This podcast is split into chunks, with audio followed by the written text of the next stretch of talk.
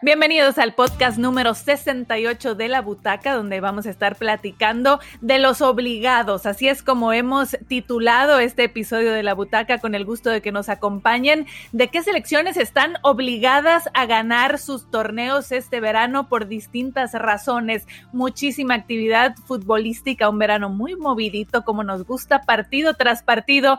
Ya tenemos actividad con las mejores selecciones en Europa, en la Eurocopa, después de un año de espera y también en Sudamérica la Copa América después de tanto atropello hasta que no fue el silbatazo inicial el día viernes que rodó el balón, nos dio tranquilidad de saber que sí se iba a llevar a cabo el torneo en Brasil después de que ni Colombia ni Argentina pudieron hacerse cargo del torneo, nueva sede, sin aficionados, todavía delicado el tema de pandemia, pero rueda el balón y claro, en otros episodios de la butaca, pero más adelante también tendremos Copa Oro y estaremos hablando de la rivalidad México y Estados Unidos. Así que verano de copas, muchísima actividad como nos gusta y aquí con el gusto también de saludar los que nos acompañan, Katia Castorena quien les habla, Pilar Pérez y Eli Patiño. ¿Cómo han visto entonces este arranque de copas y qué selecciones van a ser las obligadas a levantar el trofeo?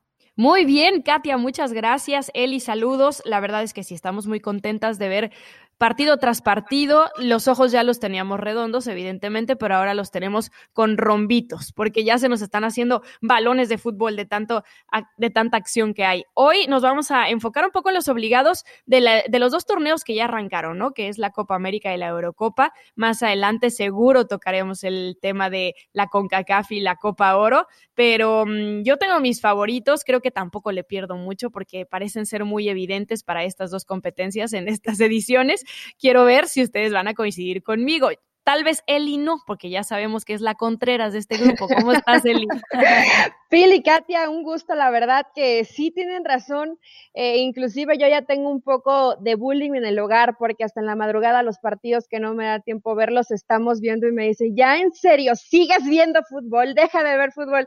Y yo, bueno, ni modo, lo que no da tiempo en la tarde, pues lo vemos en la noche o en la madrugada, pero hay que estar al 100% en lo que está pasando tanto en Copa América como en la Eurocopa, que no sé si coincidan conmigo, chicas, más allá de que vamos a desmenuzar, como bien decimos, ¿no? A los obligados.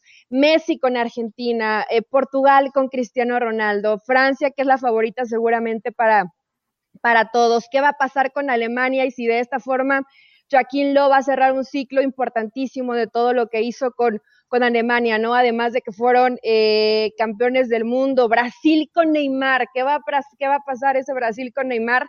Pero ¿no les parece muy distinto el ritmo, la intensidad del fútbol que hemos visto en Eurocopa y Copa América. Digo, a pesar de que sabemos que los jugadores de, de Cormebol son de grandísimo nivel, ¿no? Y que varios de ellos, la mayoría juegan en Europa. Pero ves Eurocopa a una velocidad impresionante y le cambias a la Copa América y como que todo es un poquito... Hasta en el bar, ¿no? Yo de repente en la Copa América digo, bueno, el bar, ¿qué onda? ¿Están en cámara lenta o qué? el tiempo del mundo para tomar cada decisión. Eh, sí se está perdiendo mucho tiempo en esas revisiones, coincido. Y, y no es que haya malos jugadores, evidentemente, no sé qué tanto influya el hecho de todo lo que hubo alrededor, esta incertidumbre de se va a jugar, no se va a jugar, los contagios, los cambios de sede, Brasil que terminó siendo este anfitrión fortuito y, no sé qué tanto eso se esté reflejando en la competición. No hay aficionados y eso resta sin duda en Europa esa emoción un poco de poder ir retomando. Ya ayer en Hungría veíamos en ese partido ante Portugal por primera vez un lleno después de 15 meses en un partido europeo y la gente es esa parte vital del deporte y que alimenta lo que se ve en la cancha. Pero vamos a arrancar con Francia, la gran favorita, yo creo que de todos que lo tenemos en esa lista. ¿Qué es lo que les ha gustado de lo que se vio de esta Francia que arrancó teniéndose que enfrentar a Alemania y que no decepcionó en su presentación. Sí, en el grupo de la muerte, ¿no? Francia, Portugal, Alemania y Hungría, que sacó la rifa del tigre. Pero mm, la verdad es que Francia, a pesar de que vienen de ser campeones de la Copa del Mundo en el 2018, tienen una deuda importantísima en la Eurocopa. Su primer título fue en 1984. 16 años después se volvieron a coronar, que es el más reciente, en el año 2000. Hace 21 años que Francia no gana la Eurocopa. Y en aquella ocasión, en el 2000, lo hizo en Holanda se enfrentó a Italia en la final y en, tiempo, en, tiempos extras terminaron em, con el 1 a 1 en tiempos reglamentarios, se fueron a tiempos extras y Trezeguet fue el que terminó marcando el gol de oro. Una generación, esa del 2000, plagada de estrellas. Nos recordamos evidentemente de Shams, de Karen Beu, de Vieira, Zidane, Tati Henry, Pires, Anelka, bueno. Pero esta nueva generación, ya campeona del mundo, está más que llamada a conseguir esa hazaña de volver a levantar el título 21 años después, ¿no? Es la gran favorita para todos. Es un equipo súper veloz, como bien decía Eli. Em, no le teme a no tener el balón, lo vimos en su debut con, con Alemania, por momentos se engaña, como que a ver si tú, tú propon y a la hora de la hora, tómala, puede ser una trampa mortal. eh, cede la iniciativa, pero saben muy bien también cuando lo tienen que hacer, tienen un bloque defensivo top y un 11 irreal. Vamos a revisar, a repasar un poquito ese 11 con el que salieron a este partido. En la portería, Hugo Loris, imagínense. Lucas Hernández por izquierda, Pavard por derecha, Kimpembe y Barán en la central. El medio campo, nada más. Ngolo Kante con Pogba y Rabiot. Y adelante, Mbappé por izquierda, Griezmann por derecha y el regreso de Karim Benzema. O sea, y por si fuera poco, tiene una banca tremenda, porque está Lemar, Tolisso, Dembélé, Coman, eh, Ben Yedder, Giroud, el mismo Giroud que ahí con Karim, como que hay algo extraño. O sea, la verdad es que esta Francia, por mucho, es la gran favorita de, eh, de esta Eurocopa. Eh, juegan muy bien, tienen un gran equipo, tienen un entrenador de Shams que está por cumplir la década en el 2022. dicen, de hecho, que después del Mundial de Qatar eh, prácticamente se haría a un lado. Ya se habla de Zidane, bueno, no hay que adelantarnos, todavía falta mucho, pero eh, me parece que, que no le veo por dónde haya alguien que le pueda quitar el título a Francia. ¿Ustedes? Sí, está, está complicado, digo, tendrían que hacer un, un partido prácticamente eh, perfecto, por supuesto que, que bien lo, lo, y, lo, y lo vimos desde un principio, ¿no? El grupo de la muerte, este grupo tan complicado, donde evidentemente Francia luce tan favorito, ¿por qué? Porque nos vuelve a demostrar de, en estas formas del fútbol que no es necesario que, que tengas la pelota, ¿no? Que puedes ceder la iniciativa, simplemente esperar y contragolpear de un, con una velocidad impresionante con jugadores que te marcan, eh, por supuesto, diferencia en cuanto a velocidad, en cuanto a técnica, como Mbappé, como el mismo Benzema, que puede que no hablamos mucho de él durante el partido, pero que la labor y el oficio que tiene dentro del terreno de juego es, es notoria, es evidente. Lo de Griezmann, que nunca lo veo con tanto sacrificio en el Barça y lo ves así en la selección. Y lo mismo Pogba, ¿no? Creo que las mejores versiones de Pogba siempre ha sido con la selección de pronto en clubes como que no le vemos ese nivel. Yo me atrevo a decir que con, con Kanté y con Pogba tienes de, la, de los mejores mediocampos eh, del mundo, ¿no? Teniendo sí. a, estos, a estos dos juntos. Entonces, eh, la realidad es que Francia sí es el rival de, eh, a vencer y honestamente yo creo que a este Francia no le duele nada. Es que en serio que si no son campeones de esta Eurocopa, no sé quién podría ser. Hoy no veo a alguien que se le pueda acercar un poco a realmente ponerlo en, en predicamento, ¿no? Gustó mucho por ahí lo que ha hecho Italia. Vamos a, a ver si continúa sí. por ese ritmo Bélgica. con el que ha arrancado. Bélgica, que sin duda también lo tenemos en esa lista de, de favoritos, pero Francia sin duda y desglosaban ya lo, lo que es ese plantel no le duele nada, coincido, ese mediocampo de lujo, los hombres de la Premier, en particular con Kanté, digo, uh -huh. él lo demostró, por supuesto, con el Chelsea, viene de ser campeón de la Champions, y en el caso de, de Pogba, y bien lo decía Celi, eh, que muestra otra cara, ya quisiera el Manchester United de repente ver esa versión de, de Pogba. Sí, sí. Y, y, también con Griezmann, pregúntenle al Barcelona, que aquí e, es otra dinámica, se conocen, sienten la playera, se ven libres y la verdad que ya sea teniendo la pelota, lo pueden hacer bien, cuando no la tienen tampoco les molesta, tienen gran velocidad en contragolpe, e, en fin, creo que esta Francia es, es la gran favorita, pero vamos a decir que está obligada entonces, pues después de todo lo que hemos hablado, por gran, el gran plantel que tienen y lo que han demostrado, entonces está obligada también como la campeona del mundo Sí, porque son los campeones del mundo, porque además el año, eh, en el 2016, la Eurocopa pasada, jugaron como locales, llegaron a la final y se terminaron quedando sin el trofeo porque se lo llevó Portugal. Entonces ahí está la obligación. Desde el 2000 no ganan la Eurocopa y creo que con esta generación lo tienen que hacer, ¿o no? Sí, para mí también. Francia es obligada porque tiene un gran entrenador en, The Champs, porque tiene una increíble generación y porque ha complementado esta, esta gente de muchísima experiencia con jóvenes que hoy te, te están rindiendo, ¿no? Entonces, Francia es la favorita. Y pase lo que pase, que ojo, esto es fútbol y puede salir un mal partido y te dejan por fuera, ¿eh? Si no es campeona de la Eurocopa, es fracaso total para Francia. Es, es la que lleva ese máximo eh, estandarte de tienes que ser campeón de la Eurocopa. De ahí afuera, todos van una línea por abajo, ¿no? Pero la máxima decepción creo que sería Francia si no lo consigue.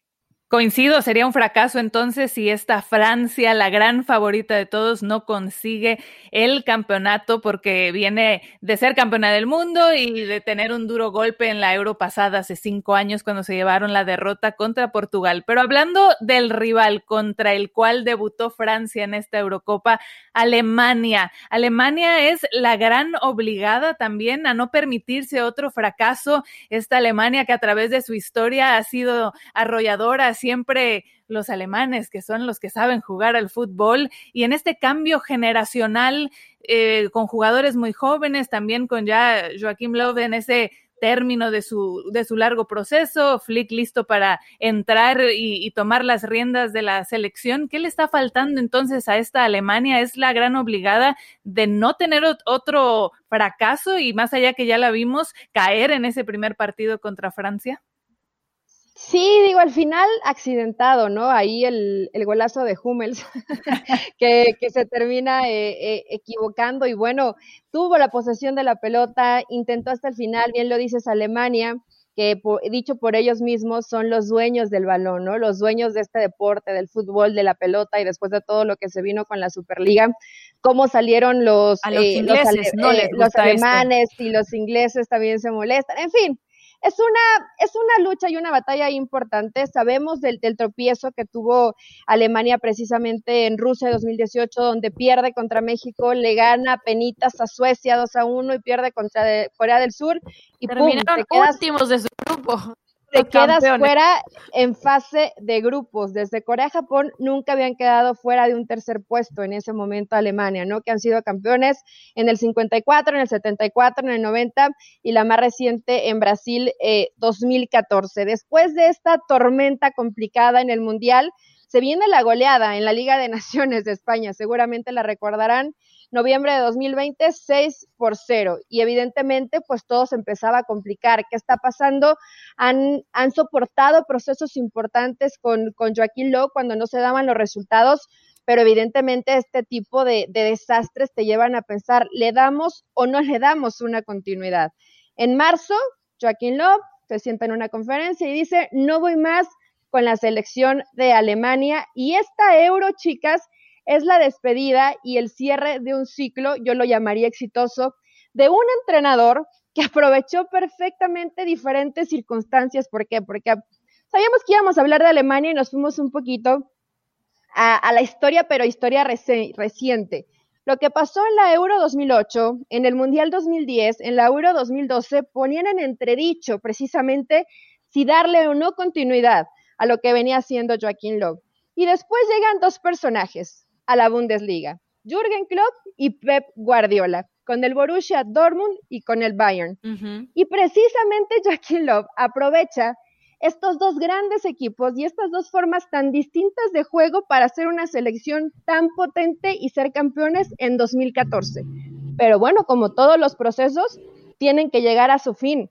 ¿Lo podíamos calificar como un proceso que realmente se consiguieron cosas importantes o termina fracasando?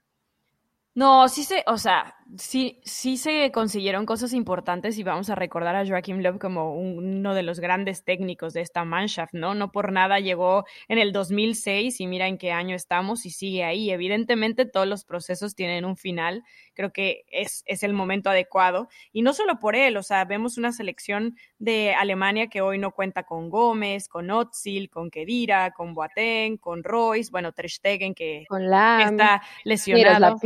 Exacto, o sea, ya es aquellos grandes de la selección alemana. Exacto, ya es ese cambio, ya es ese recambio generacional. Ahora, evidentemente, él mismo dentro de su última Eurocopa con esta selección. Manda a, llamar a Hummels y a Müller, que no habían estado en las últimas convocatorias, porque, pues claro, regresa em, a lo mejor ese, ese toque de la Alemania que, conocemos, que hemos visto, que vimos campeonar en la Copa del Mundo, que ha hecho cosas importantes, que ha pesado mundialmente. Vamos a ver cómo le va en esta Eurocopa, pero yo creo que, que si quieren darle una gran despedida a su técnico, tiene que ser en lo más alto y tienen que luchar por todo. Frente a Francia, pues sí se vieron superados. La verdad es que el 1 por 0 no refleja lo que fue, porque yo creo que Francia tuvo para más entre los fuera de juego y las oportunidades que perdieron. Em, me parece que, que Alemania está en este momento, pues justo en eso, en ese recambio y en, ese, en esa búsqueda de, de seguir con su identidad, pero con un nuevo toque, ¿no? Y le tenemos que dar sin duda el, mérito a lo que ha sido esta etapa de Joachim Löw y como dice, se va a ir recordado como un gran entrenador para lo que ha sido la era de esta Alemania, porque los títulos los respaldaron en ese tiempo, donde tuvieron una gran generación, una generación dorada, que dio paso a jugadores jóvenes que los fueron formando, los fueron formando en ese estilo por muchísimos años con un plan hasta que se consiguió el objetivo. Y de allí que fueron las euros, la Copa del Mundo y, llegaron esos campeonatos, ¿no? Entonces creo que, que hay que reconocer después de todo ese trabajo y ese enfoque que se hizo para tener esa generación, para tener a esos jugadores en mejor nivel, ahorita están en ese recambio donde vienen jugadores muy jóvenes, que eso ha caracterizado también a Alemania, que les han dado las, las oportunidades y que falta que puedan irse encontrando en ese estilo con algunas incorporaciones que vemos ahora de hombres de experiencia, con Neuer en la portería, con Hummels que ha regresado, con Tony Cross, con Müller, pero todavía le hace falta en particular creo que van a estar de acuerdo, un 9, un delantero matón que ya quisieran tener a Lewandowski eh, de su lado como si está en la Bundesliga. Entonces, digo, todavía va a ser ese nuevo proceso ahora con Flick para ir puliendo, creo, estos detalles. Entonces, no sé qué tanto entiendo la parte de estar obligado por ser Alemania a no tener otro fracaso, pero volteando a ver todas estas circunstancias de este cambio y esta transición en la que se encuentran, si de verdad podemos dar eh, esa obligación. Sí, porque después del fracaso en la Copa del Mundo, y si tomamos en cuenta solo las Eurocopas, en donde en las últimas tres, me parece, eh, han llegado a semifinales y ahí se han quedado, tienen una deuda, o sea, y al final, si quieren despedir esta era de su técnico con esa generación dorada de la que todavía quedan algunos, como ya lo nombraban, tiene que ser así, llevándose el título. O sea, yo creo, ¿verdad? No sé si soy muy exigente con, sí, con los no, alemanes. No, no, es que la exigencia debe ser alta, Pili y Katia. La realidad es que tienen un extraordinario equipo. Hace eh, unas horas, más temprano, parece que, que Tony Cross puede dejar ya definitivamente eh, la selección después de la Euro y, y tiene 31 años, ¿no? Gundogan, que también dice, yo no sé si, si me voy a quedar o no porque está empezando que precisamente en ese medio campo, pues ya viene Kimmich y viene Goretzka y probablemente sean los que traigan el en el proyecto Flick. Entonces van a seguir habiendo eh, situaciones que van a modificar a las caras que continuamente vemos en esta Alemania, que creo que siempre va a pintar como, como favorito. Mencionabas lo de Hummels y lo de Müller. Estuvieron eh, tres años por fuera de convocatorias porque precisamente Lowe quería ver caras nuevas, quería preparar este proceso, pero como todos los cambios generacionales, pues hay sufrimiento, hay tropiezos, hay equivocaciones y creo que, probablemente a Joaquín Love sí le costó, le, tocó la parte complicada, pero lo más difícil va a venir para Flick, ¿no? El, que realmente se va a romper esa continuidad de jugadores que venían siendo probablemente la columna vertebral y que ya no van a continuar más en la, en la selección alemana por diferentes situaciones y después Flick cómo puede reinventarse a partir de eso. Por eso yo creo que Alemania sí está obligado para despedir un gran proceso con Joaquín Love. Nada más. De esta forma, cierras un capítulo, haces ese cambio generacional y te despides por todo lo alto en la euro, ¿no? Sería, sería extraordinario. Suena hasta como cuento de Disney. De eso a que se pueda dar, pues primero tienes a Francia enfrente, ¿no? Que es, que es uno de los más complicados. Si no, imagínate qué recuerdo vamos a tener de del, del, final de esta Alemania. Caótico, ¿no? Si no les va bien en esta euro y después de lo del mundial pasado, es como, mejor ni te acuerdes. Sí, la goleada que ya decía él y también la Nations League, digo, sí ha habido episodios caóticos recientes en esa historia de la selección de Alemania que querrán borrar y hacer un papel dentro de lo que cabe lo mejor posible en esta euro.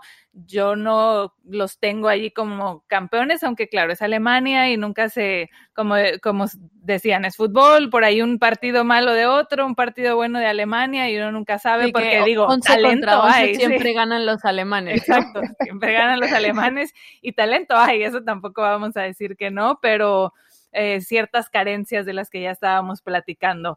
Pero hablando de otra selección que sorprendió a todos hace cinco años en el tema de Portugal, cuando vence a Francia, se queda con la Eurocopa y tuvimos esa imagen de Cristiano Ronaldo levantando un trofeo con su selección, una selección que no es de las potencias, es una realidad, que no es de las selecciones que llegaban con esa etiqueta de favoritos, cierto, tienen a uno de los mejores jugadores de la historia de su lado y eso siempre pesará, pero depende de quién estás rodeado, de quién estás acompañado y terminan consiguiendo ese gran sueño de levantar el trofeo por ser el vigente campeón. Le damos también esa obligación a Portugal de buscar repetir ahora que está mejor rodeado y también con talento en, esta generación de, de Portugal, Cristiano Ronaldo? Justo por eso, Katia, hay que ponerlos dentro de los obligados, porque son los actuales campeones que llegan a esta Eurocopa con una plantilla mucho más confiable que la del 2016, en donde fueron campeones, que además, de alguna manera, la gente que estaba incrédula que se hubieran llevado la Eurocopa en el 2019 cuando se llevan la Nations League, pues de alguna manera refrendan eso, ¿no? Que tienen con qué competir. Liderados por un Cristiano Ronaldo que después de su doblete frente a Hungría ya se convirtió en el máximo anotador de este torneo con 11 goles, otro logro más para Cristiano a nivel de selecciones. Em, terminan ganando en su debut 3 a 0, les costó, la verdad, muchísimo. Los goles llegaron hasta el 84 con Guerreiro, después 87 de penal para Cristiano y al 92 que terminó termina poniendo el gol 3, ¿no? Pero la verdad es que les costó muchísimo porque, bueno, Hungría es un equipo ultra defensivo y ya le agradecemos mucho el haber llegado a ese grupo de la muerte. Tampoco es que eh, esperáramos mucho de él eh, más adelante, ¿no? Entonces ese 3 a 0, pues al final costoso, pero, pero hicieron lo imposible para que no llegaran hasta que Portugal logró romper de alguna manera ese bloque. Pero bueno, es una generación de mezcla, ¿no? Porque bien están, estamos hablando de Cristiano Ronaldo, pero hay otros jugadores con mayor edad. El caso, por ejemplo, de Pepe, que tiene 39 años, Cristiano tiene 36, eh, Moutinho, que también es otro de los veteranos con 34, Fonte con 37, y hay muchos jóvenes, Joao Félix, que por cierto se quedó sin ver acción en este debut con sus 21 añitos, Diogo Jota, que es un excelente jugador que tuvo una gran temporada con su equipo y aquí lo vimos también, tiene 24,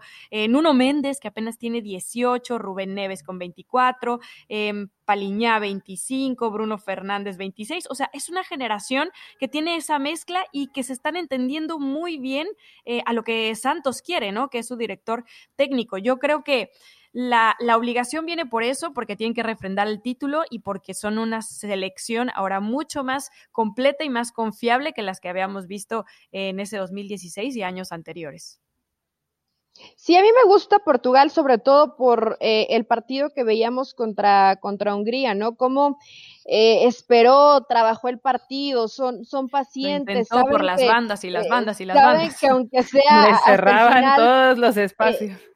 Sí, hizo, para mí hizo un, un extraordinario partido Hungría, sabiendo sus limitaciones y, y, entendiendo cómo tenían que hacer el partido. Pero bueno, tenemos a este Portugal paciente, como dices, Pili, de, de experiencia, siempre con, con el comandante, con Cristiano, para algunos querido, para otros no tanto, pero lo cierto es que es el tipo que siempre eh, van tres a marcarlo, que, sabes que en una jugada con una pared te puede resolver, que desde la vía penal tiene la tranquilidad y la confianza para poner a su equipo arriba, ¿no? Siempre este tipo de jugadores se agradece porque sabes que si hay que decidir en situaciones dramáticas, Cristiano te va a poder, eh, te va a poder ayudar y te va a poder llevar a eso que consiguen, que es nuevamente llevarse la, la Eurocopa. No sé si hoy poner a Portugal como favorito, pero bueno, siempre que tienes a un jugador como Cristiano, tienes que ser candidato. Honestamente, después de Francia, yo pondría a Portugal a lo mejor ahí en el nivel de, de Alemania, de Bélgica, Italia, ¿no? Que podrían ahí a lo mejor competir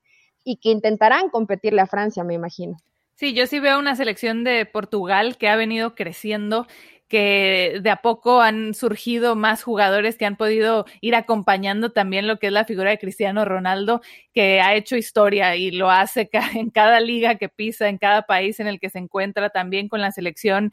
Es el primer jugador en disputar cinco Eurocopas. No sé si esta ya sería su última, aunque yo no veo a Cristiano Ronaldo retirándose en los siguientes tres años. Entonces, yo tampoco. ¿eh? seguramente podrá ampliar esa marca aún más.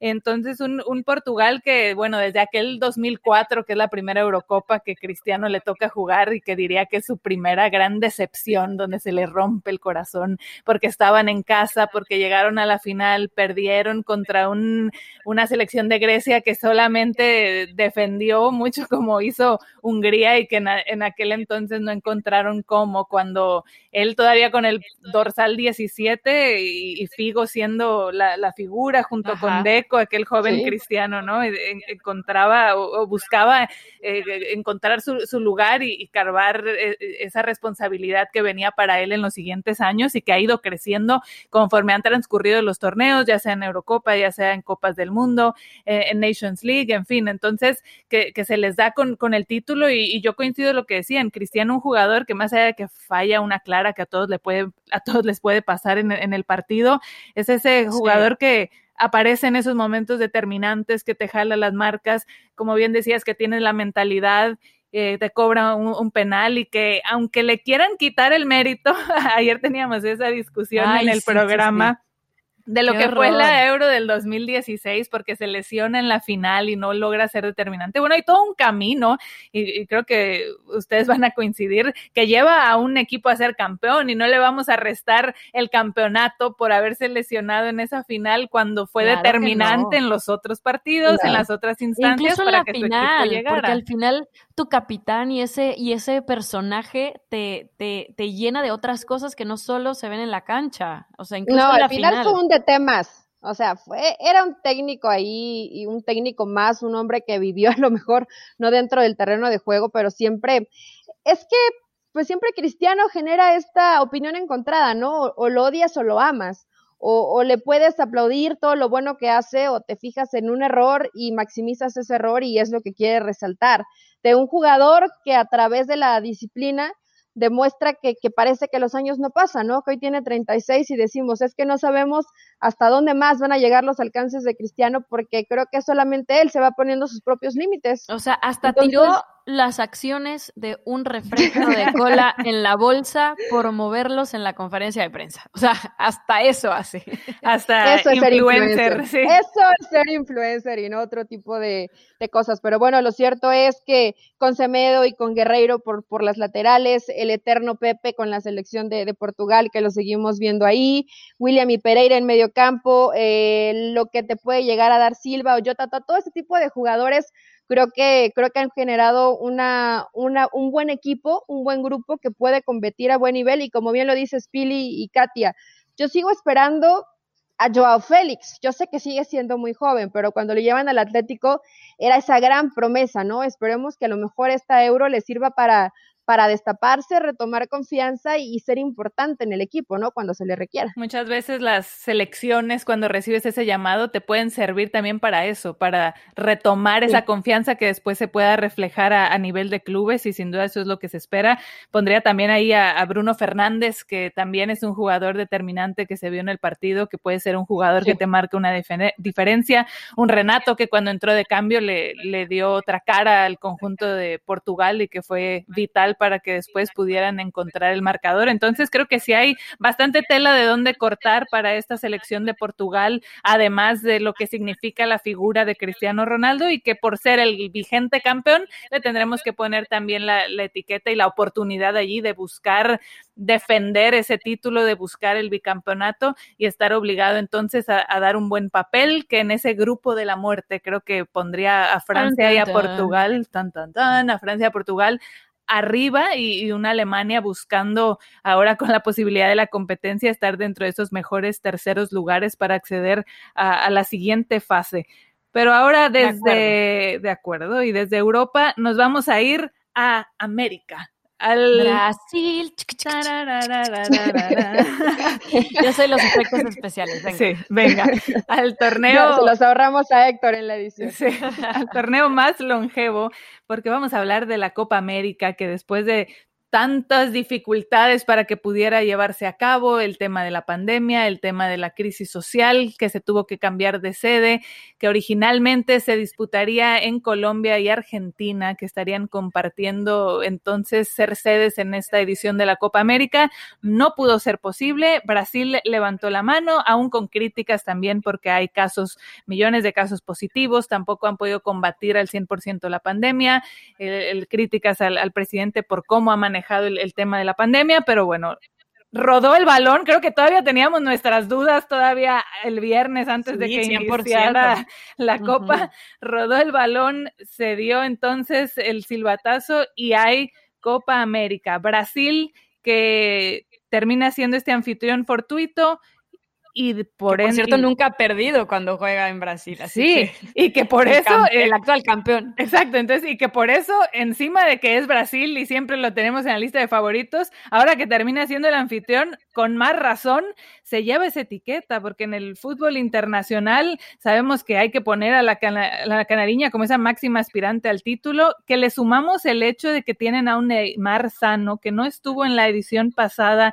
de la Copa América y que ahora tiene muchas ganas porque no estuvo esa última vez, que viene de una temporada difícil con el PSG, un Brasil que ha ganado, como bien dice Pili, las cinco ediciones anteriores que ha organizado la Copa. Entonces, ahora con más razón es uno de los obligados, es el favorito y que viene mostrando muy buenas cosas. es un equipo muy sólido y basta ver lo que han hecho en las eliminatorias, cómo vienen disputando las eliminatorias eh, sudamericanas y también con eh, desde que llegó Tite al, banquillo en septiembre de 2016, suma 36 victorias, 9 empates y 4 derrotas. Y hablaba entonces de las eliminatorias donde Brasil tiene 6 triunfos consecutivos, ha marcado 16 goles y solo ha recibido 2 en contra. Este equipo con figuras, este equipo sólido que se conoce, que se entiende, entonces es el gran obligado, el gran favorito en esta Copa América que tiene una columna vertebral muy sólida, ¿no? Con Allison en la portería, lo de Marquinhos Militao, Casemiro, el dueño de la media cancha, adelante no solo Neymar, sino además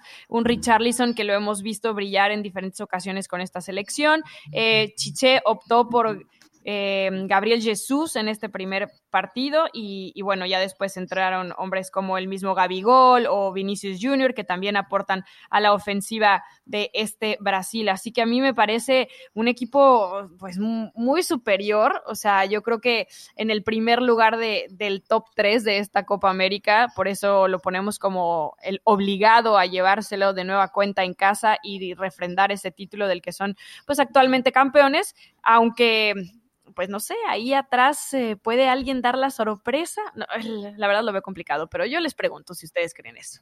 ¿No tendrá Messi por fin ese deseo cumplido de poder levantar el ansiado título vistiendo la albiceleste? ¿No le damos una etiqueta también, digo, de obligado, por supuesto, pero de posibilidad de favorito a esta Argentina?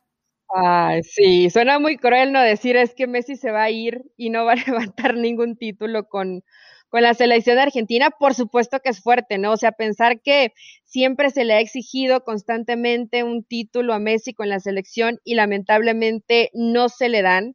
Eh, ha jugado 17 torneos Argentina, ha perdido 7 finales y no ha podido ganar ningún título. Sin duda se vuelve Ah, yo creo que sí, se lo tenemos que dar. O sea, más allá de que hay críticas, evidentemente, por el técnico Scaloni eh, sigue de repente haciendo pues experimentos, ha debutado más de 30 jugadores desde que llegó, evidentemente hay una necesidad también de renovar esta plantilla y supongo que por eso lo hace, pero pues mientras más gente nueva llegue, menos acostumbrados están a jugar juntos, ¿no? Al final Argentina por momentos sigue teniendo esa Messi dependencia de estamos perdidos en el partido, que Messi haga lo suyo y que nos salve, así le pasó contra Chile donde arrancó muy bien y para el segundo tiempo entre los cambios de Scaloni, entre que ya no sabían por dónde dominar esa media cancha, entre que Chile eh, les recorrió líneas, entre que eh, pues también ellos tenían la necesidad de, de, marcar un gol que llegó por un penal de Tagliafico. Em, la verdad es que a mí me cuesta creer que Messi se pueda retirar sin ganar un solo título con selección mayor, porque Juegos Olímpicos, gente, no cuentan para esto. Ahí yo sé quién hay quien los dice, pero en este momento estamos hablando de selección mayor y yo creo que esta carga es enorme porque siempre que hablamos de los mejores futbolistas mundiales en cualquier época siempre tienen algún logro importante con su selección. Sí, es complicado, digo, siempre cargar con, eh, con esa losa de que consiga algo con selección, el eterno comparativo con Maradona. Y es que desde el 93 Argentina ha jugado siete finales y ha perdido todas. Entonces, evidentemente, pues se te vuelve complicado, ¿no? No todo en Copa América, también contando, eh, evidentemente, Copas del Mundo, etcétera, pero no ha podido conseguir un título, lo cual es una losa fuerte para Messi. Eh, la historia de terror comenzó en la Copa América de Venezuela 2007, donde pierden eh, la final ante Brasil. Basile era en ese momento el técnico de Argentina. Luego en el 2011 caen eh, nuevamente, ahora ante Uruguay eh, en penales. Después en la Copa, en el 2015, en la Copa América, pierden precisamente ante Chile. Ahí los dirigía el Tata Martino, también en penales, 4 a 1. Luego en la Copa América Centenario 2016, vuelven a perder ante Chile en penales. Seguía siendo eh, el Tata Martino el seleccionador. Y evidentemente, de hecho se acordarán, después de esto Messi dice, yo renuncio a la selección, ya no más. Meses después se arrepiente y bueno, está de regreso con con la albiceleste, ponen de interino al patrón Bausa. Sí, pero la más reciente fue esa, ¿no? Cuando se cansa en Copa América y dice ya no más, se fastidia, eh, dice ya no vuelvo, hasta aquí mi proceso con selección llegó, que venga la gente nueva, pero bueno, al final se, se arrepintió y hoy vemos a Messi nuevamente de regreso con, con la selección argentina, ¿no? Y es el hombre pues por el que pasa el fútbol, el que te puede llegar a resolver, lo vemos en ese partido eh, contra Chile, ¿no? Con ese gol que hace y bueno, te quedas sorprendido como Messi siempre con esa magia, pues puede sacar las papas del fuego, pero evidentemente pues no todo puede caer sobre la espalda de Messi, ¿no? Tiene que verse bien respaldado por un grupo. Eh, evidentemente ya en este proceso que ha tenido eh, precisamente el caso de Scaloni, que ya tiene dos años, que llegó y precisamente participó en esa Copa América del 2019, ahí le gana a Chile 2 a 1 en el partido por el tercer lugar y dicen, bueno, comienza bien este proceso de Scaloni, en estos dos años de trabajo ha, ha disputado 31 partidos, 15 victorias, dos empates y solamente cuatro derrotas. Creo que el proceso en términos generales podemos decir que es bastante, bastante bueno, ¿no? Y esta Copa América, bueno, pues te puede servir precisamente para dar esa, e, esa, ese palmada sobre la mesa y decir, a ver, estamos aquí, y aunque Brasil es la favorita y que además está jugando como local, Argentina de la mano de Messi por fin puede ganar algo. Algunos dicen ya, Brasil-Colombia o Brasil-Argentina va a ser la final de esta Copa América.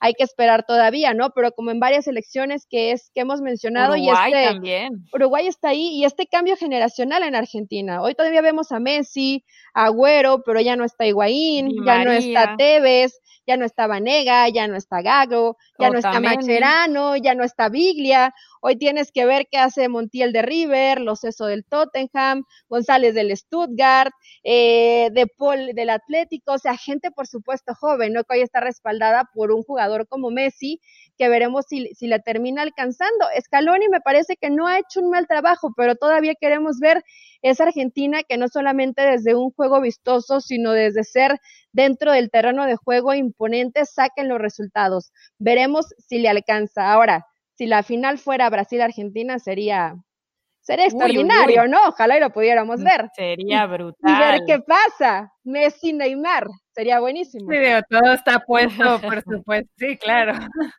todo está puesto como para que se pueda dar y que esa sería sin duda la, final deseada de ver un, Brasil-Argentina, pero coincido que queremos ver esta versión de la selección argentina histórica, de una Argentina que imponga, que salga al terreno de juego y, no sé si quiero usar la palabra miedo, pero ese respeto, que, que, las elecciones le tengan ese respeto a Argentina y que no se le vea en estas fases eh, de duda en, en ciertos episodios, ¿no? Lo, lo que ya decían con jugadores sobre todo al cierre. Sí, jugadores que ya no están, pero hay otros nuevos que tienen esta gran responsabilidad, este compromiso de seguir cumpliendo con esa expectativa de seguir respaldando lo que significa vestir esa playera por la historia, entonces que seguimos esperando esa versión dominante y arrolladora de Argentina, que tiene un camino difícil porque arrancó contra Chile, además por ese historial reciente en las finales y que lo, lo que ha significado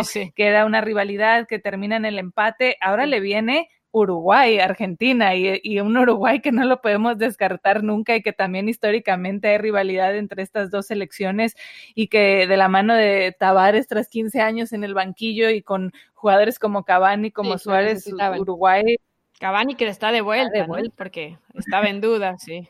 Ahora, de estas fases de, grupos en estos dos sectores, solo dos selecciones no van a avanzar. O sea, ahora es cuando, si tienen dudas, si de verdad están en ese momento de querer probar algo que no deberían, pero si lo van a hacer, pues que lo hagan ahora, porque en realidad solamente dos se van a quedar afuera la siguiente fase.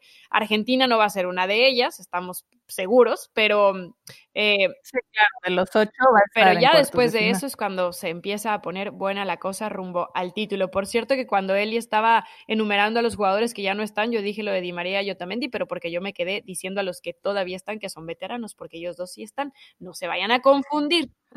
Sí, sí, ahí, ahí, ahí se mezcló, pero yo sí te entendí perfectamente. Los que están, pero pues que ya van en la parte final, ¿no? O sea, seguramente tanto Otamendi, que, que lo medio lo han logrado recuperar en selección, y, y, en el caso de Di María, que ya entra pocos minutos, ¿no? Lo mismo el Cunagüero, que lo ves, igual entra en la parte final y pues no pasa absolutamente nada con él. Por eso hoy vemos tanta gente nueva en Argentina y que además le está dando una buena dinámica a, a este equipo.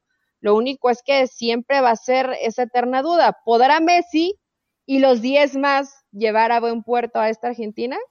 Veremos si es esta Copa América y por fin se le da algo a Messi y se quita esa losa tan pesada de tantos años sin poder ganar con la albiceleste, ¿no? Veremos, esa duda quedará resuelta el, el, próximo mes de hasta dónde podrá llegar esta Argentina si Messi por fin podrá levantar ese ansiado trofeo con la albiceleste o será Brasil la gran favorita además ahora en casa quien tendrá la hegemonía cada que es anfitriona de un torneo de la Copa América. Así que ahí presentamos a nuestras selecciones obligadas, tanto como grupo en lo individual, para buscar tener la gloria tanto en Europa como en América con sus respectivas selecciones. Un gusto como siempre platicar en este episodio de La Butaca. Pil y Eli, nos escuchamos la próxima semana.